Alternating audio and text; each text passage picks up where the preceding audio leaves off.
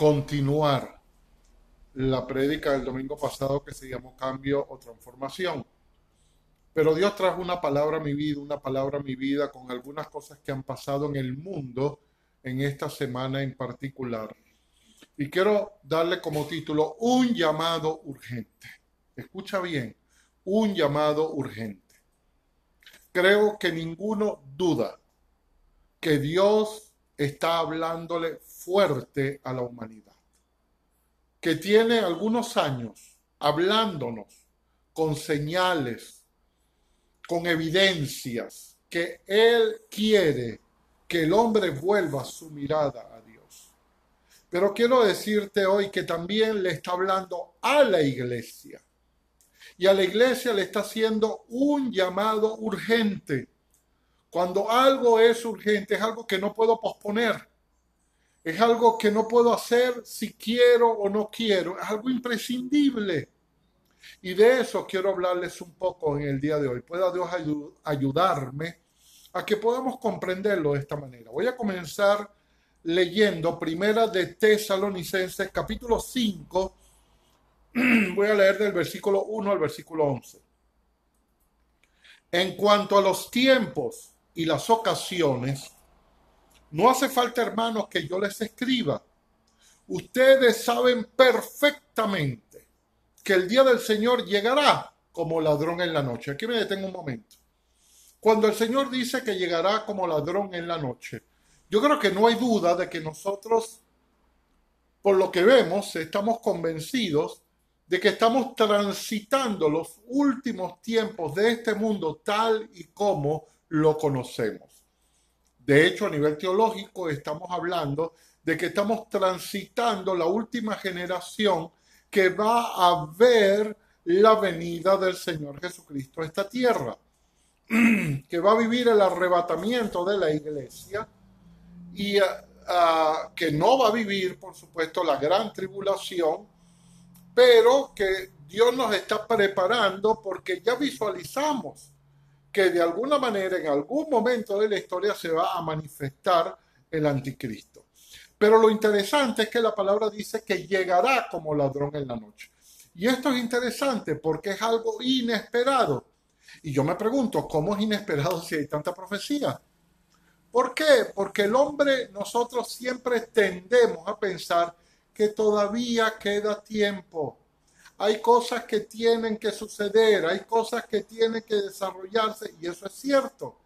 Pero si hay algo que hemos aprendido en estos últimos dos años de historia, es que las cosas parece que pasan más rápido de lo que nosotros esperamos. Y eso también vamos a hablar. Entonces la palabra dice, llegará como un ladrón en la noche, inesperado. Entonces lo estamos esperando, pero va a llegar inesperadamente.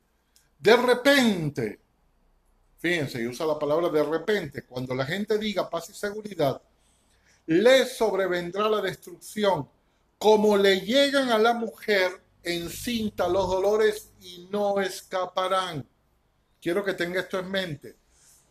Coloca, hace un símil entre los últimos tiempos, la venida del Señor y los dolores de una mujer embarazada o de una mujer que va a dar a luz. Pero ustedes, hermanos, no viven en tinieblas como para que ese día los sorprenda como un ladrón, sino que todos ustedes son hijos de la luz e hijos del día. Perdón. No somos de la noche ni de la oscuridad. Así que no durmamos como los demás, sino mantengámonos atentos y sobrios. Los que duermen de noche duermen, los que se embriagan de noche se embriagan, pero nosotros los que somos del día debemos ser sobrios, ya que nos hemos revestido de la coraza de la fe y del amor y tenemos como casco la esperanza de salvación. Entonces, no solamente nos habla de la inminencia de la venida del Señor, sino que nos habla de cuál es, tiene que ser nuestra actitud en la espera de que ese día llegue. Y yo quiero que usted esté muy atento porque este llamado viene de parte de Dios. No solamente para usted, viene para mí, viene para toda la iglesia. Pienso que el trabajo que ha estado realizando el diablo es un trabajo ah, no solamente constante, constante, constante, sino que ya vemos que en el mundo tiene frutos, pero además en la iglesia ha logrado una cantidad de distracciones. Estamos distraídos. Algunos dicen, sí, pastor, es que el gran problema es que no nos estamos congregando. Está bien. Pero eso no es lo único. El que ama a Dios, el que quiere buscar a Dios, lo busca de cualquier manera. Y no pone como excusa solamente el no congregarse, porque hay países donde no se pueden reunir literalmente, porque hay persecución.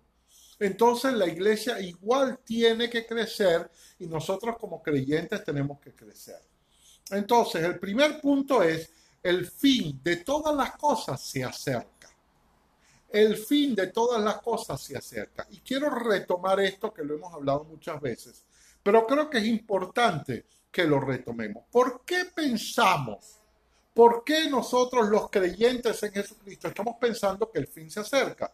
Bueno, cuando hablamos de los últimos tiempos, no tenemos que hablar solamente de señales, de cosas que van a estar sucediendo, que están profetizadas en Mateo 24, está profetizado en Apocalipsis, está profetizado en muchos lugares, en Ezequiel, en Isaías, está profetizado.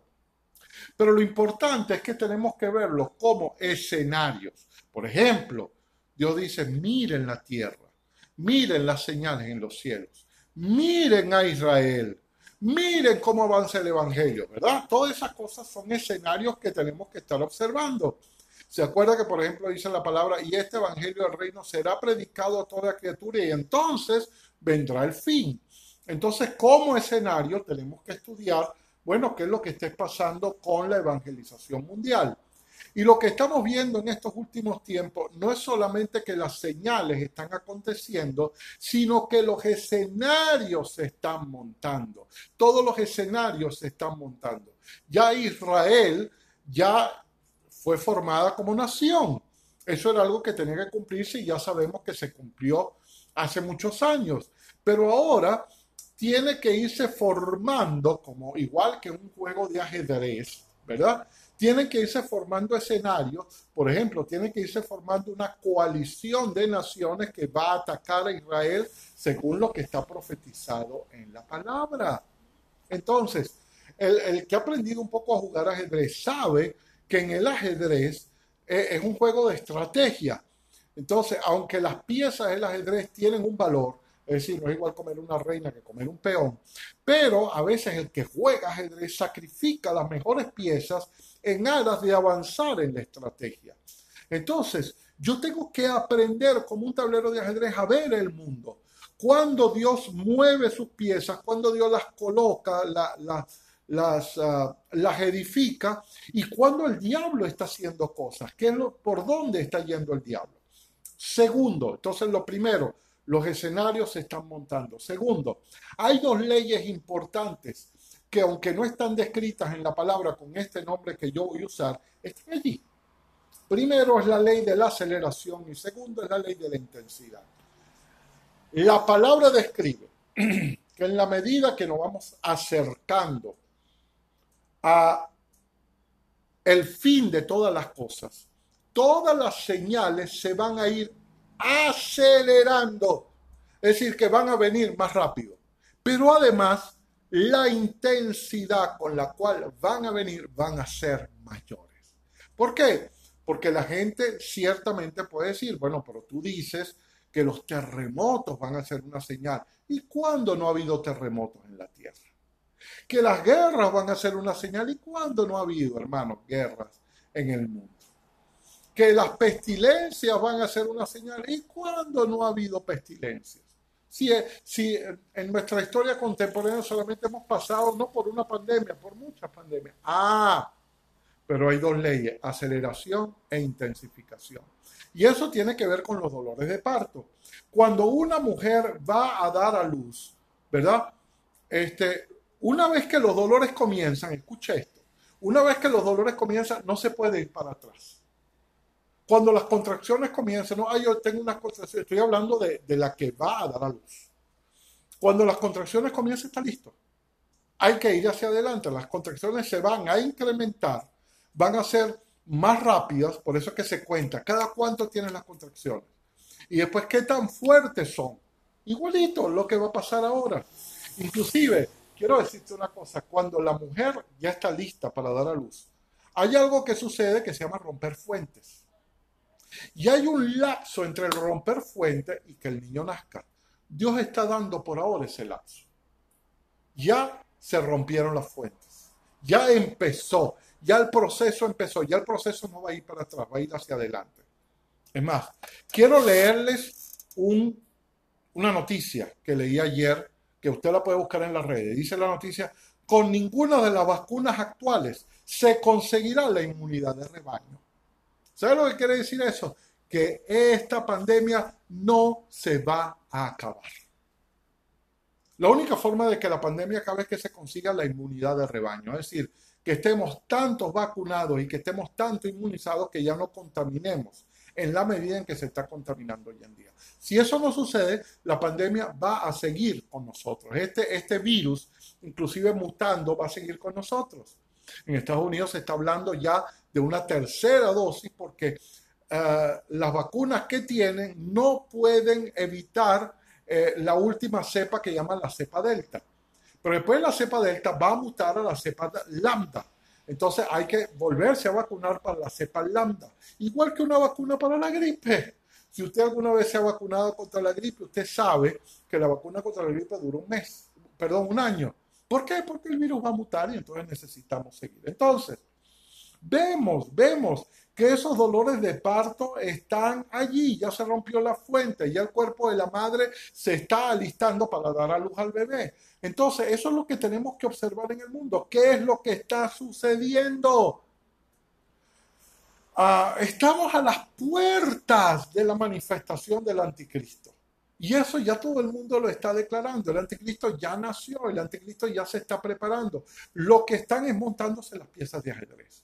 Una vez que todo esté montado, inclusive se habla de que ya en la ONU existe una silla para que se siente aquel gobernante que va a gobernar el mundo, que va a salvar al mundo. Y eso, según la palabra, es el famoso anticristo. Entonces, ¿qué está haciendo Dios?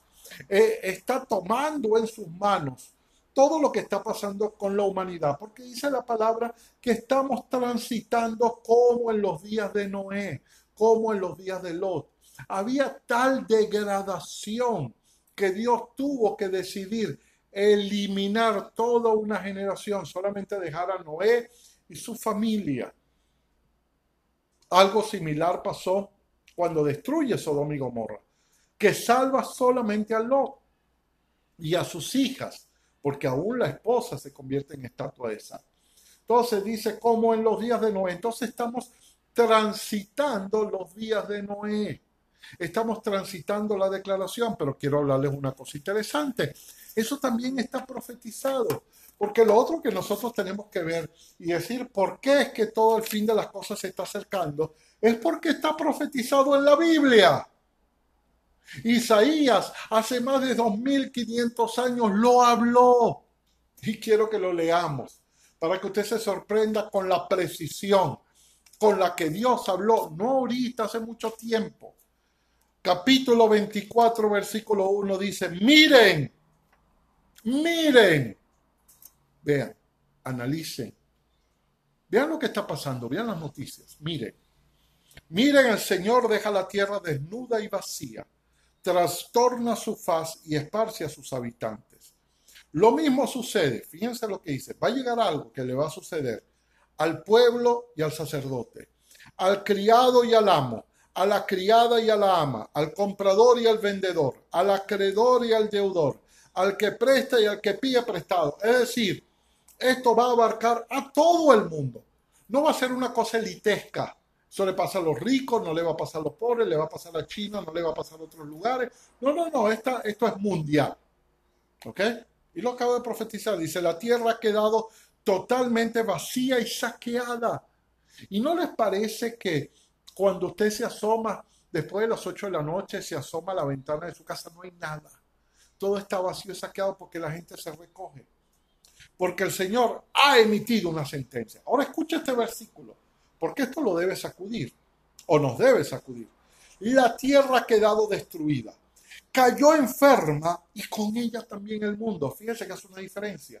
La tierra y el mundo. Y no está pasando eso. Vemos que la tierra como planeta está reaccionando. Huracanes que no sabemos de dónde salen. Calentamiento global, deshielo, fuego por todos lados, incendios. ¿De dónde sale todo eso? Terremotos, movimientos de la tierra. La tierra está gimiendo, la tierra, pero dice que está enferma la tierra y está enfermo el mundo. El cielo y la tierra se enfermaron. ¿Usted cree que hay algo más claro que esto? El cielo y la tierra se enfermaron. La tierra quedó, y aquí da la razón, quedó contaminada por causa de sus habitantes, pues transgredieron las leyes, falsearon el derecho y quebrantaron el pacto eterno. Finalmente esto entonces es consecuencia de la maldad del hombre. El hombre se ha vuelto una degradación moral tan profunda. Ah, pastor, pero es que eso ha existido todo, todo el tiempo, ha existido degradación moral. Lo que pasa es que antes no había redes y no se conocía.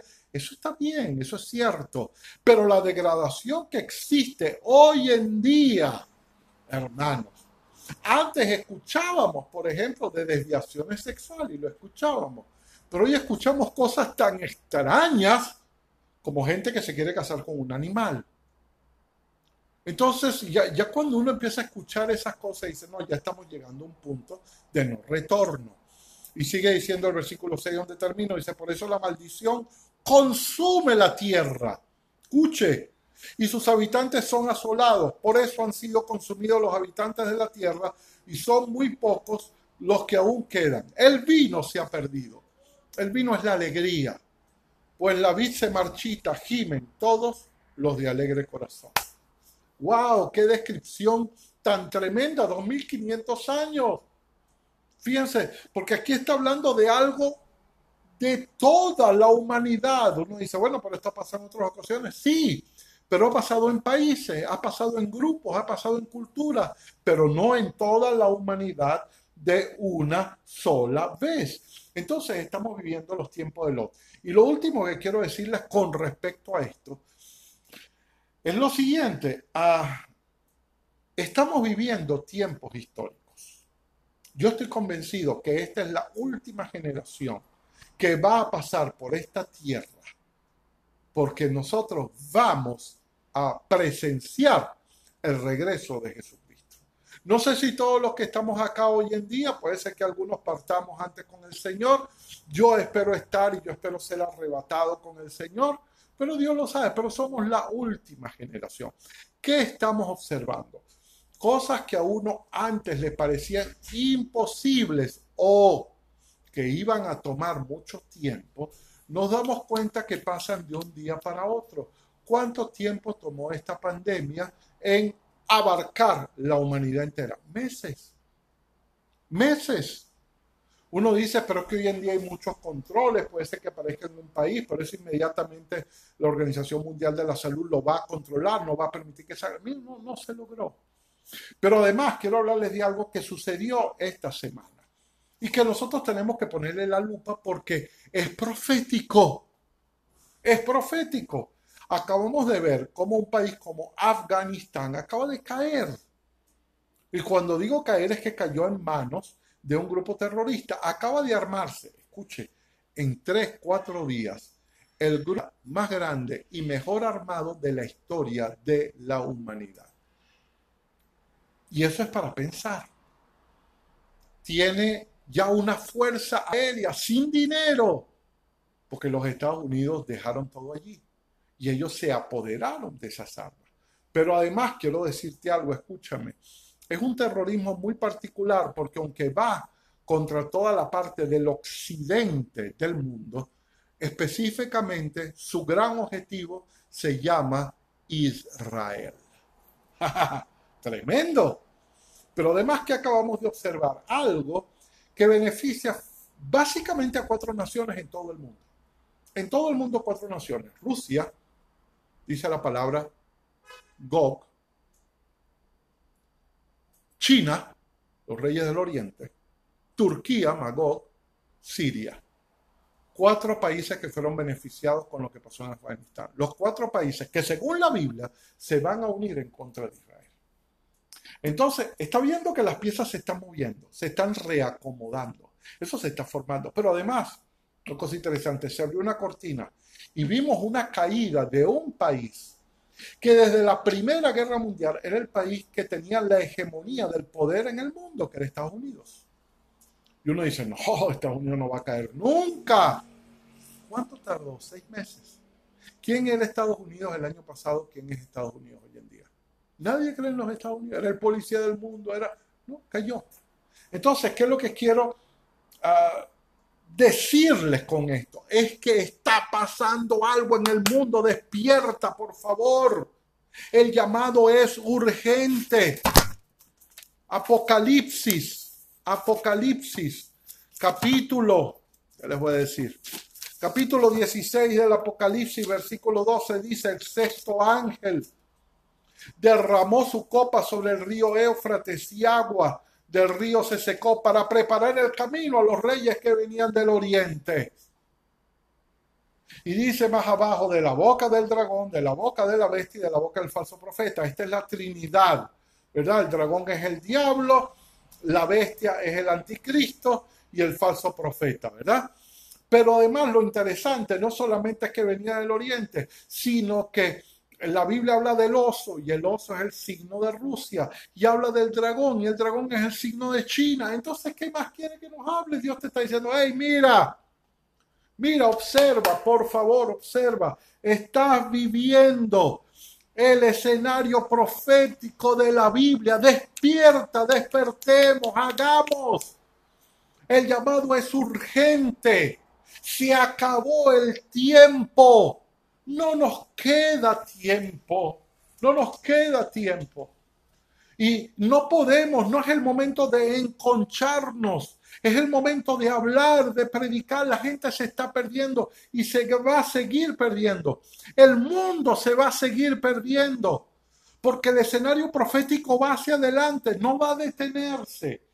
Entonces nosotros decimos, bueno, pastor, pero déjenme un rato porque es que yo estoy sobreviviendo, tengo que trabajar, hey, déjenme un rato, tengo que criar a mis hijos, hey, déjenme un rato.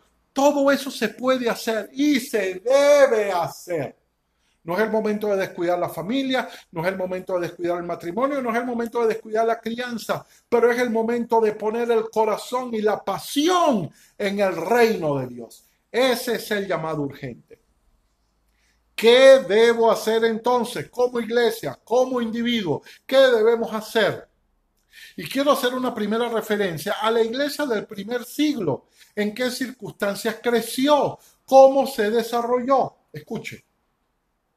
Nosotros hoy en día tenemos dificultades. Inclusive, muchas iglesias no nos hemos podido reunir porque nuestros locales no están aptos para eso, porque el gobierno algunas veces lo ha impedido, etcétera, etcétera, etcétera, dependiendo de los países donde nos encontremos. Pero, ¿cómo resurgió la iglesia del primer siglo? En medio del imperio probablemente más sangriento de la historia, que era el imperio romano. Nunca ellos se pararon y dijeron, vamos a encerrarnos, vamos a hacer guerra espiritual para que este imperio se termine y el evangelio se esparza. No hicieron eso. En medio de la persecución se levantaron para la gloria de Dios. Y una iglesia perseguida, una iglesia que no tenía dónde reunirse, que se reunía o en las casas o en las catatumbas, debajo de la tierra pero además era una iglesia que en cualquier momento el que estaba en esa iglesia, el que buscaba de Dios en esa circunstancia, el día siguiente podía estar en la barriga de un león. Porque si los agarraban, los llevaban al circo romano y los mataban. En medio de esa dificultad, ¿usted considera que eso era más o menos difícil que lo que estamos viviendo hoy en día? Hay una pandemia, sí hay todo eso, pero tenemos libertad, todavía lo podemos hacer.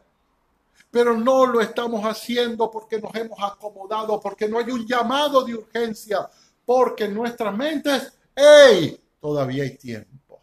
Tranquilo. Había un famoso personaje, probablemente ninguno de ustedes se acuerda de Radio Rochela, que él decía, su frase era tranquilo, ya vamos para allá. Para los que no entienden este, este léxico venezolano, es tranquilo, que ya vamos a ir, ya vamos a ir, no nos apuremos. No, no, no, no, se acabó. El ya vamos para allá se acabó. Hay que ir ahora, ve ahora. Señor, he aquí, envíame a mí. Por años nosotros hemos dicho, Señor, heme aquí, envía a otro. Señor, heme aquí, envía a aquel que está allá, que él haga la obra, que el pastor haga, que el líder haga, que alguien, hey, he aquí, envíame a mí. ¿Qué nos ha enseñado la historia? Yo le decía a mi esposa en estos días que probablemente las tinieblas, cuando vieron el siglo I, vieron primero que Jesucristo resucita. ¡Wow! ¿Cómo vamos a enfrentar este problema? Resucitó, el hombre está vivo. ¿Cómo vamos a pervertir eso? Después viene el bautismo del Espíritu Santo. ¡Wow! Comienzan a suceder prodigios, maravillas los demonios empiezan a ser atados, empiezan a ser echados fuera, empieza a haber milagros por doquier. Después resurge una iglesia de las cenizas, resurge de los problemas, resurge del dolor, resurge de la persecución. Y probablemente uno diría, no, mira, yo aquí la perdí. Dicen las tinieblas, aquí la perdimos, no hay nada que hacer, ellos ganaron. No, Déjeme decirle algo que mi, esposa le enseñó a mi hijo y mi hijo lo repite. Mi hijo hay algo que yo todavía puedo aprender del diablo, que él es insistente. Insiste, insiste, insiste, insiste, insiste. Y insistió tanto que en corto tiempo llevó a la humanidad al oscurantismo. Y cuando llegamos a la Edad Media, la Edad oscurantista, prácticamente la iglesia había desaparecido, había perdido todo, no existía iglesia y de repente el diablo se podía sentar, lo derrotamos, se acabó, ganamos nosotros. ¿Y qué hace Dios? Levanta el Lutero. Y sacude a la iglesia.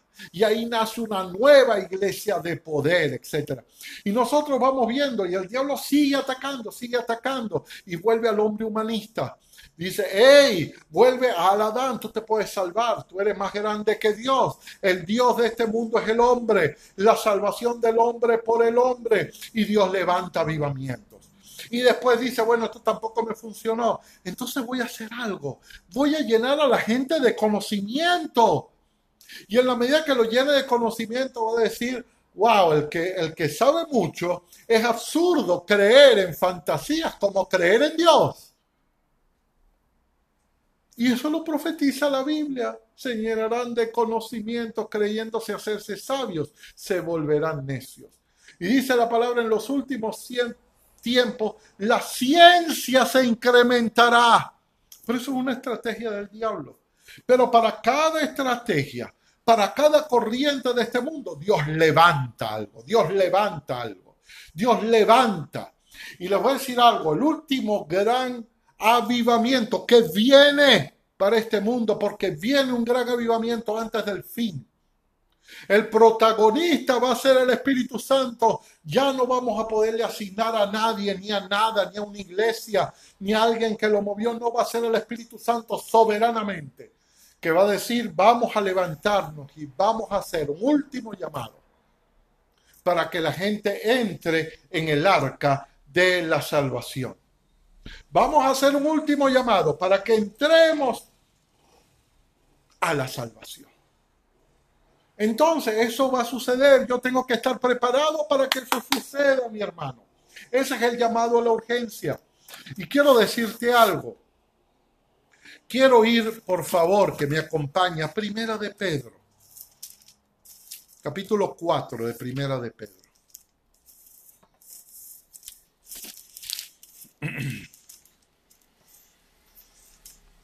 Escuche bien esto, porque ahora voy a ir contigo y conmigo.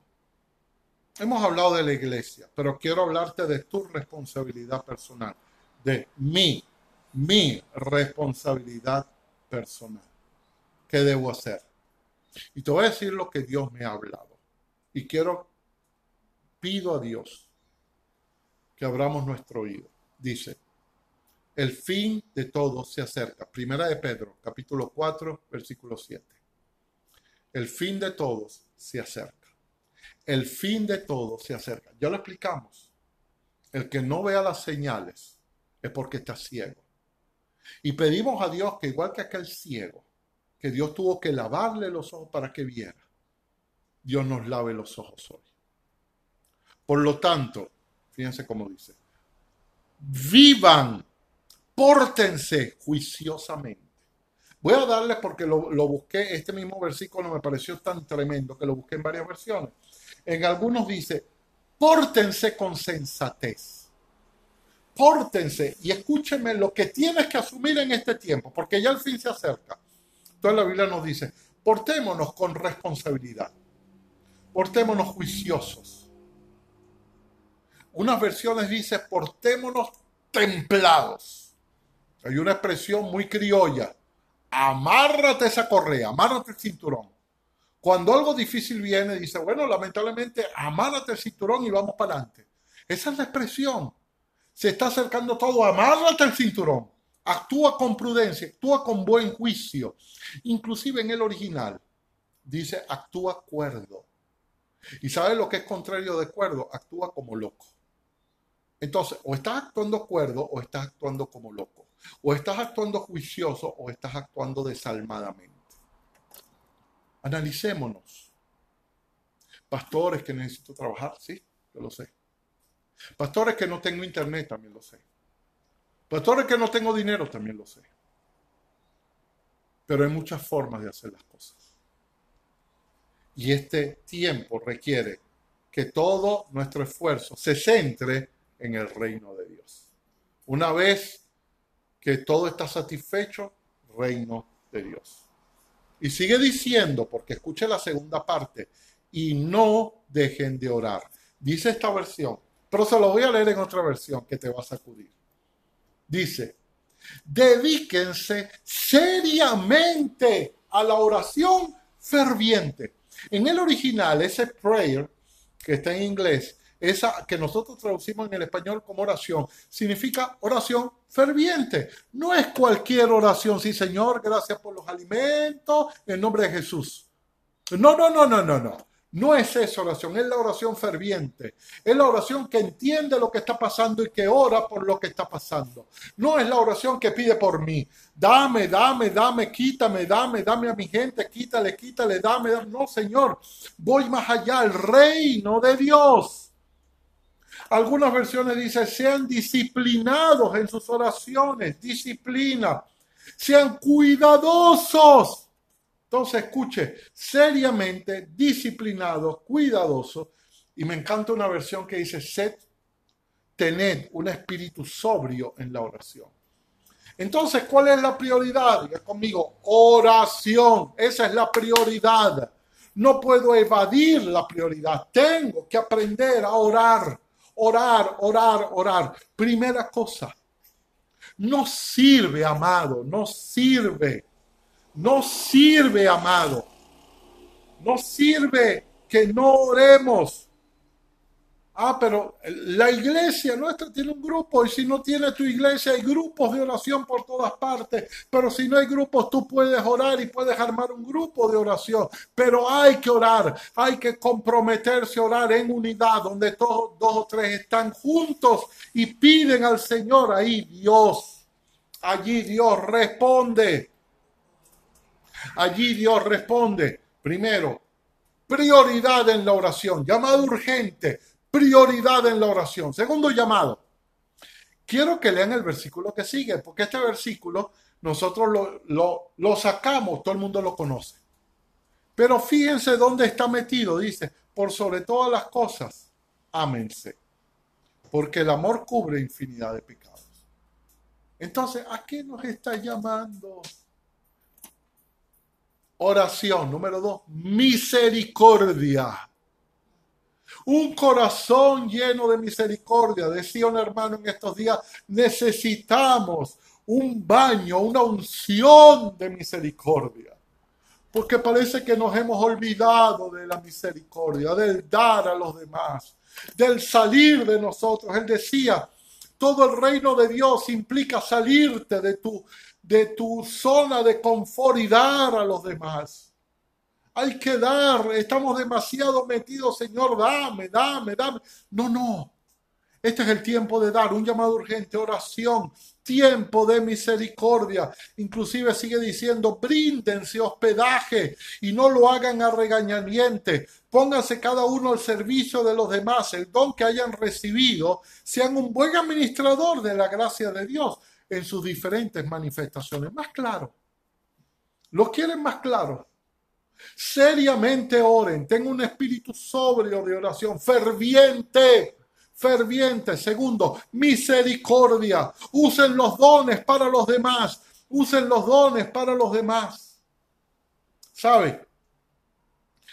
Eh, dos llamados profundos. Profundos. ¿Cuál es el tercer llamado? Habla de Dios a la gente. Predica la palabra. Llegó el momento que se acabó la pena. Ay, ¿qué dirán? cuando empieza a predicar, no vale, pero tú eres fanático, que me digan fanático, pero tengo que hablarles de Cristo. Y no de un Cristo diluido, no de la fuerza del universo positiva que puede llegar a tu vida, que, que, que, que, la llama azul, que no nos habla de Cristo directo. Él murió por ti, tienes que arrepentirte. La cruz de Cristo hizo que sea necesario que te arrepientas.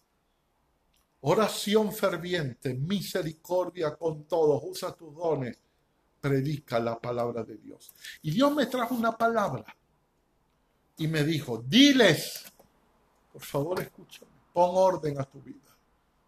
No podemos ser transformados si no tomamos la decisión de poner orden a tu vida. Escucha, si no estás casado, cásate. Ya no sigas viviendo como vives Salte de ese pecado. Es que yo tengo años, Señor, y eso se ha legalizado. Legalízalo. Pero es que yo igual amo, yo no pienso dejar a mi esposa nunca. Muy bien, legalízalo. Pon orden en tu vida. Segundo, Dios me habló de esto muy poderosamente, escúchame.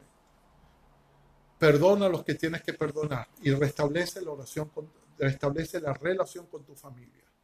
No sé a quién Dios le habla hoy. Pero muchos han roto relaciones con padres, con hermanos, con cuñados, con sobrinos, con... Restablece esa relación. Porque esa relación te va a permitir predicarles a Cristo. Predicarles a Cristo. Escuchaba un hermano que está en Afganistán y dice, ahí no podemos hablarle a la gente abiertamente porque el vecino te denuncia. Y sabe, aquí en Afganistán si te denuncia es muerte. Te cortan la cabeza. Entonces, ¿qué tenemos que hacer para predicar? Establecer relaciones. Hacerme amigo de, una vez que me hago amigo, le predico. Entonces hay un trabajo, evangelizar es hacerte amigo de, pero tienes que poner orden. Porque a veces no podemos hablar de nuestra familia porque no hemos perdonado. Paga tus deudas. Paga las deudas que necesites pagar. A quien honra, honra. A quien dinero, dinero. Pero honra, honra a tus pastores honra a tus padres, honra a tus mayores, honra a quien tienes que honrar. Eso es arrebatarle la bendición a aquellos que la tienen, porque Dios ha puesto bendición en tus padres. Dice la palabra que si le honras tendrás largura de días, allá hay bendición. Honra a tus pastores porque allá hay bendición. Honra a tus mayores porque allá hay bendición. Pon orden en tu vida. Pon orden en tu vida. Pon orden para orar. Pon orden para tener tiempo para Dios. Necesitas orden. La palabra de Dios te dice hoy. Y mírame por favor y escúchame, porque es Dios hablando. Te pongo orden en tu vida. Es tan tremendo esto que este hermano de Afganistán decía, había gente antes que ellos se vendían como esclavos, es decir, ellos ofrecían, mira, yo soy un esclavo, cómpreme. ¿Sabe para qué? Para predicar la palabra, para ir a otro lugar y predicar. Tremendo. Ir a otro lugar y predicar la palabra. Se vendían como esclavos. Se sacrificaban. Son las relaciones las que hacen que nosotros podamos predicar la palabra. Háblale a tu gente, por favor. Invita a tu gente al Evangelio. Estamos más que nunca. Ahora hay un teléfono, hay algo como comunicarnos. Haz lo que te toque hacer. Y leo un momento también, aquí otra instrucción tremenda, Santiago 5.8. Ya vimos, oración, orden, templado, templanza, dominio propio, espíritu sobrio, misericordia, misericordia. Ejercita tus dones, dice Pedro, ejercita tus dones, da tus dones a los demás. Primero de Pedro, capítulo 1, versículo 3, 13. Dice, sigo hablándoles, por tanto preparen su mente para la acción. Ay Señor, preparen su mente para la acción. Tenemos todo preparado para estar tranquilos y en paz de Dios. Señor, haga, haga, que tu palabra llegue, llegue, que alguien le predique, predique. No va a ser así. Heme aquí, envíame a mí. Preparen tu mente para la acción, estén atentos, pongan toda la esperanza en la gracia. Agárrense de la gracia y recibir, que recibirán cuando Jesucristo sea manifestado. Mi esposa siempre me recalca, necesitamos gracia, Neces necesita gracia, necesito gracia de Dios. Busquemos la gracia. ¿Cómo se busca? Dando, orando, predicando, poniendo orden. Necesito gracia. Y Santiago capítulo 5, versículo 8. También ustedes tengan paciencia y manténganse firmes, ya que la venida del Señor se acerca. no hay tiempo. Hay tiempo. Yo puedo echarme a perder un poco porque hay tiempo. Yo sé que en algún momento yo voy a regresar al Señor. Mira, pero busca a Dios. No, ahorita no, porque estoy arreglando cosas en mi vida. Pero yo voy a regresar. Tranquilo que yo voy a regresar. ¿Sabes qué? Te va a agarrar el ladrón y te vas a quedar. Y eso es, es lo menos, porque de repente te salvas siendo mártir, pero te puedes ir al infierno si mueres. Hermano, por favor, el llamado urgente. No puedes perder más tiempo, no puedo perder más tiempo. El Señor nos ayude. Y quiero volver a repetir los puntos. Número uno, oración ferviente, espíritu sobrio de una oración ferviente. Busca orar, orar, orar, orar. No es que yo oro cuando estoy animado. Cuando las cosas van bien, yo oro. O al revés, cuando las cosas van muy mal, yo oro. Pero cuando mejoran, dejo de orar. Cuando tengo, no tengo tiempo, ¿sí? Ora, ora por amor a Dios. Segundo, misericordia. Usa tus dones, ejercita tus dones con la gente. Busca tener relaciones, perdona. Tercero, predica la palabra de Dios a tiempo y a destiempo. Haz relaciones. Haz relaciones con la gente, haz amigos y háblales y háblales y háblales. No una vez, no dos veces. No te canses de hablar. No es solamente ir a un hospital y hablar, que hay que hacerlo, hablarle de Dios a alguien y después dejarlo, no es discipular. Y tercero, pon orden en tu vida. Pon orden en tu vida. Pon orden en tu vida. Te hablo a ti en esta hora, que no sé si tienes una relación con Jesús. Pero quiero pedirles a todos, porque hoy siento que es un día de rompimiento, que es un día de cambio quiero pedirte que ores conmigo. Y repitas esta oración. Y si tú no conoces a Cristo, repítela conmigo. Señor Jesús, hoy, creyendo en tu muerte en la cruz, creyendo que tú siendo Dios viniste a la tierra, derramaste tu sangre por mí para salvarme, te reconozco como mi Dios, como mi Salvador quiero hacer lo que me toca hacer. Quiero poner orden en mi vida. Quiero tener un baño de misericordia y de gracia. Quiero usar mis dones para tu gloria y para el reino de Dios. Quiero predicar tu palabra. Y quiero que tú derrames espíritu de gracia y oración en mi vida porque quiero orar fervientemente por esta tierra que se pierde. Lléname con tu Espíritu Santo y te doy gracias. En el nombre de Jesús. Amén y amén. Cambia tu vida. El llamado es urgente, no podemos esperar. No podemos esperar. El llamado es muy urgente, muy urgente. Acuérdate de esta palabra, urgencia, urgencia, urgencia. Permíteme orar. Señor, gracias por todos los que han visto y escuchado este video, por todos los que van a escuchar. Padre, clava este llamado en el corazón. Clávalo como una pasión que no puedan sacarse, que no podamos sacarnos del corazón. Que nos movamos en tu reino, como nos toca en estos últimos tiempos. Que la pasión por seguirte, por predicar, por orar, no se salga nunca de nosotros. Por poner orden, no se salga nunca de nosotros. Te lo pido en el nombre de Jesús. Amén y amén. Dios te bendiga. Por favor, comparte este video. Haznos saber que nos escuchaste. Para nosotros es una bendición. Nos vemos el próximo domingo. Pero esto no termina. Urgencia. El llamado es de urgencia. Dios te bendiga.